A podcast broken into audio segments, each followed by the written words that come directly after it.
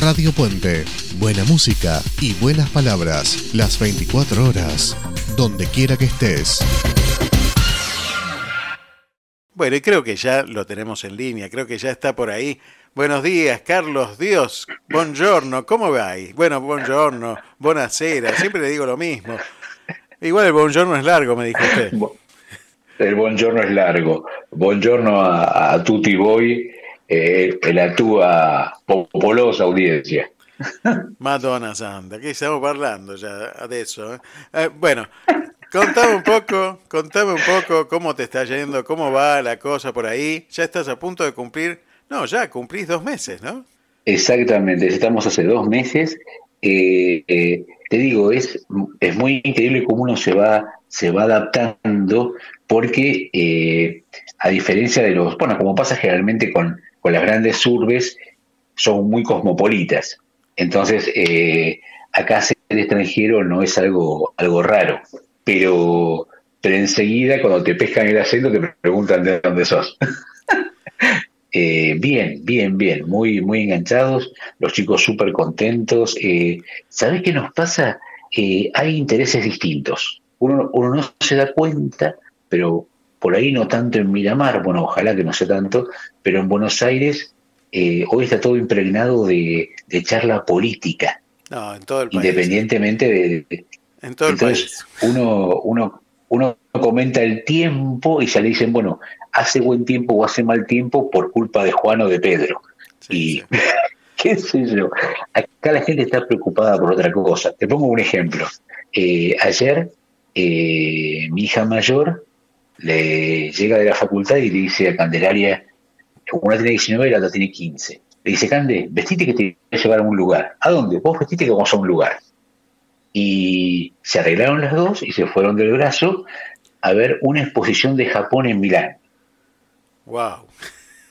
Eh, eh, que es lindísima, que Candelaria es una enamorada de la cultura japonesa y se la, como un regalo, la llevó costaba 5 euros la entrada, o sea que es muy accesible, y estuvieron como dos, tres horas mirando eso, le sacaron millones de fotos y vinieron contentísimas. Bueno, eso es el interés acá, es otra cosa. Eh, es distinto. Tienen, tienen superados otros temas, me parece, claro. Eh, eh, bueno, sí, tienen seguramente sí. Tienen unos, unos milenios más que nosotros por ahí. ¿Qué quiere que sí, le diga? es decir, eh, realmente uno, está contento que, que, los chicos tengan otros intereses. Eh, eh, ojo, por ahí te encontrás un grupo de gente que está en una esquina y los ves muy acalorados discutiendo, ¿no? Y uno piensa enseguida, política, fútbol, ¿no? no, están discutiendo sobre cómo preparar un risotto.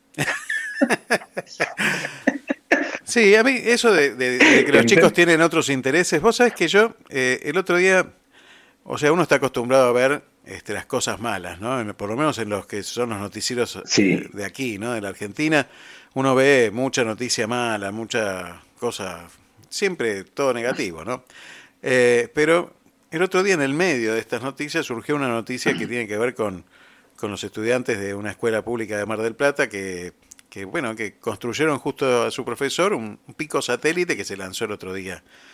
Digo, no sé si hay falta de interés en los chicos. Me parece que lo que hay falta de interés en los grandes, en general en los chicos, cosas que les interesen. Eh, digamos, más allá de uno piensa en crianza de los hijos y lo que se le ocurre son cuestiones materiales mínimas, eh, abrigo, techo, alimentación, ¿de acuerdo? Que son, por supuesto, obviamente necesarias pero eso no es lo único. ¿Sí? Entonces, eh, de, que uno esté absolutamente preocupado por los chicos cuando nacen, que es normal y lógico porque son seres absolutamente indefensos, después cuando tienen 14, 15 años que saben pedir eh, un plato de comida, saben vestirse, saben pegarse un baño, también hay que estar. De otra manera, pero también hay que estar. Y cuando tienen 20, también hay que estar. Sí, sí, sí. Y yo le digo a mis hijos que cuando tengan 60 también. Dios quiera, ¿no? Bueno, no sé si Dios quiera para ellos. Eh, pero, pero evidentemente la presencia cambia la intensidad, pero tienen que estar siempre, porque de una manera u otra somos referentes. Después elegimos ser buenos referentes o malos referentes, pero bueno, lo somos. La verdad que lo hablaba el otro día con, con Luis Sisto, justamente hablando de la familia la importancia que tiene la familia, ¿no? La importancia que tiene la familia en, toda organización social, ¿no? Y, defender esa institución que es tan grande y que a veces parece que se la defiende bastante poco. Y hablando de eso, justamente, me parece que es un buen lugar la familia como para entrenarse hacia cualquier virtud, porque justamente el tema de hoy tiene que ver con eso, tiene que ver con que para llegar a tener una virtud, un hábito positivo, uno tiene que entrenarse, ¿no? Totalmente de acuerdo. Vos sabés que mi hijo mayor es muy alto, ¿no? Eh, mide un metro, un metro ochenta y cinco, ochenta y seis. Y él se, desarrolló eh, al final de la adolescencia, cuando sus amigos de él tenían dos, tres años, habían pegado el estirón, a él le pasó al fin del 14, 14 años, y el pediatra le decía, mira, los que se desarrollan después son los más altos. Y él le creía porque lo decía el pediatra, pero no estaba muy convencido. y, un día, cuando se mide, me dice, mirá, mido 1,87. ¡Wow! Le digo, genial. No, me faltan 3 centímetros para medir 1,90 para, para embocar mejor en el aro de básquet, ¿no? Y le digo, y le digo, qué gran noticia, tenés que saltar nada más que 3 centímetros, le digo. Y le hago los dedos 3 centímetros. y, y, él me decía como que, mira, mira qué esfuerzo que tenés que hacer, de sacar tres centímetros nada más. Eh, y le digo, ustedes piensan que uno aprieta un botón y sale todo, y no es así, le digo. Ustedes son la generación botoncito, apretan un botón y las cosas pasan. No, le digo, así no funcionan las cosas. Lo que tenés que es muy bueno, tenés que de a poco cultivarlo. Y, empezó en un momento con un grupo de gente a entrenar con un profesor que lo fue llevando muy, muy bien, eh, de a poco, y al año siguiente le digo, ¿vos te diste cuenta cómo cambió tu cuerpo? Sí, viste que ya ahora tenés, respirás mejor, tenés desde ya mejor postura, te sentís mejor vos, estás más cómodo con tu cuerpo. Pero pasó un año, no pasó un día. Exactamente. Todo es cuestión de entrenarse, todo es cuestión de entrenarse. Yo pensaba, uno de los, los jugadores más importantes de la NBA, creo que era Scottie Pippens, no me puedo acordar el nombre, eh, era uno de los más bajitos también de la NBA. Y, bueno, desarrolló otras, otras facultades, era compañero de, de Ginobili, y, realmente el tipo era un jugador espectacular, con una altura que nadie hubiera pensado positiva para el básquet, ¿no? Y, tiene que ver con eso, con entrenarse. A mí me habían contado una historia de Maradona, por supuesto, que tenía que ver con el fútbol, no con otras partes de su vida que, uno puede discutir. Que él llegaba media hora antes que todos para entrenar y se iba media hora después. Este, me parece que el esfuerzo siempre tiene premio, ¿no? Que por más que uno tenga habilidades propias, que siendo Maradona. Siendo Maradona, siendo Maradona. Y, de Messi me dijeron algo parecido también. Eh, sí, sí. Había, había un gran corredor, eh, Emil Satopek, claro, eh, que ganó en el mismo día los 200, los 400, la, la posta y la maratón. Postas, exactamente, sí, sí, sí. Exactamente. Y Emil Satopek pesaba escasamente 40 kilos, era muy delgado, y él para entrenar corría descalzo con una mochila de 30 kilos encima. Claro. Con casi el peso de él a los hombros. Con otro, con otro, eh, con otro él encima.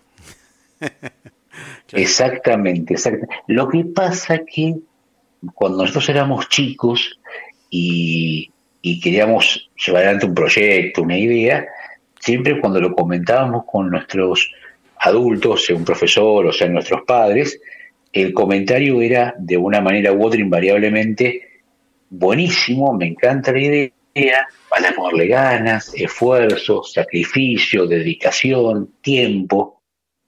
Y por alguna razón eso se fue retrasando y cada vez nos no, sí, sí, dale para adelante. Pero nadie le pone eso, nadie le pone ganas, sacrificio, porque está mal visto. Hoy es todo disfrutar. pasarla bien. Sí, es una mirada equivocada de la libertad, ¿no? El otro día estaba escuchando a alguien que, hablaba de, que es al revés la cosa, de que cuando nos creemos que somos libres somos más esclavos de, esas cosas.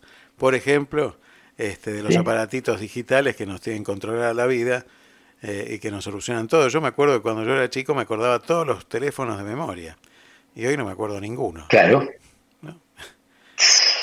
Vos sabés que hace mucho tiempo, año 2007, más o menos 2007-2008, eh, llega a la Argentina el primer teléfono de Apple, que era algo totalmente distinto, disruptivo, que cambió con todo, ¿no?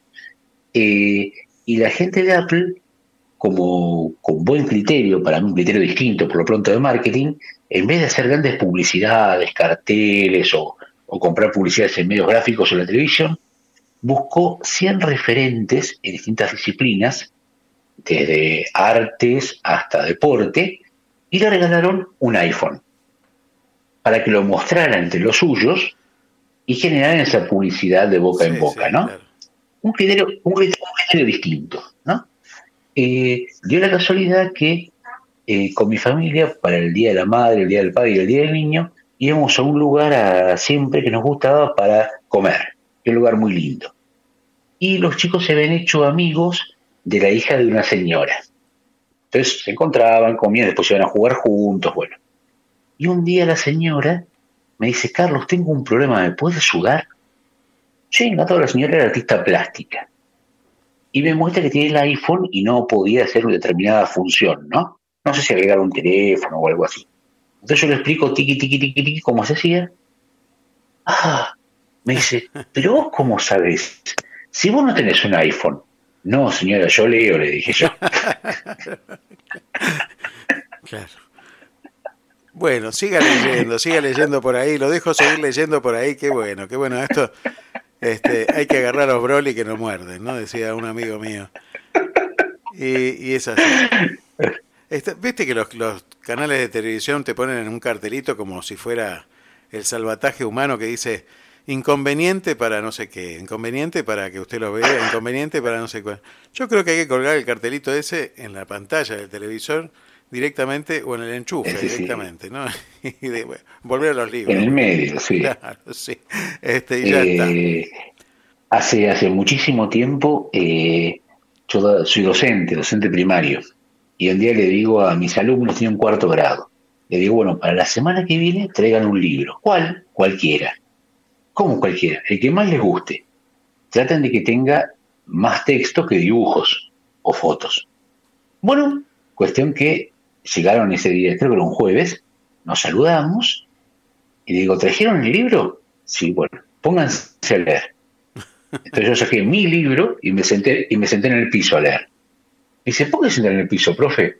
Porque estoy más cómodo. Le digo. Entonces, algunos hicieron también lo mismo. Y terminó la hora y dice, ¿y ahora qué hacemos? Nada. ¿Sí? ¿Cómo nada? No tenemos que sacar artículos. No, eso es para cuando veamos lengua. Esto es para pasar un buen rato. Bueno, pasó. A la mañana siguiente viene la, mamá de, que en ese momento sería como un Jaimito, un, revoltoso del curso, y me dice, hola señora, hola, hola Carlos. Eh, ¿Pasó algo ayer con mi hijo?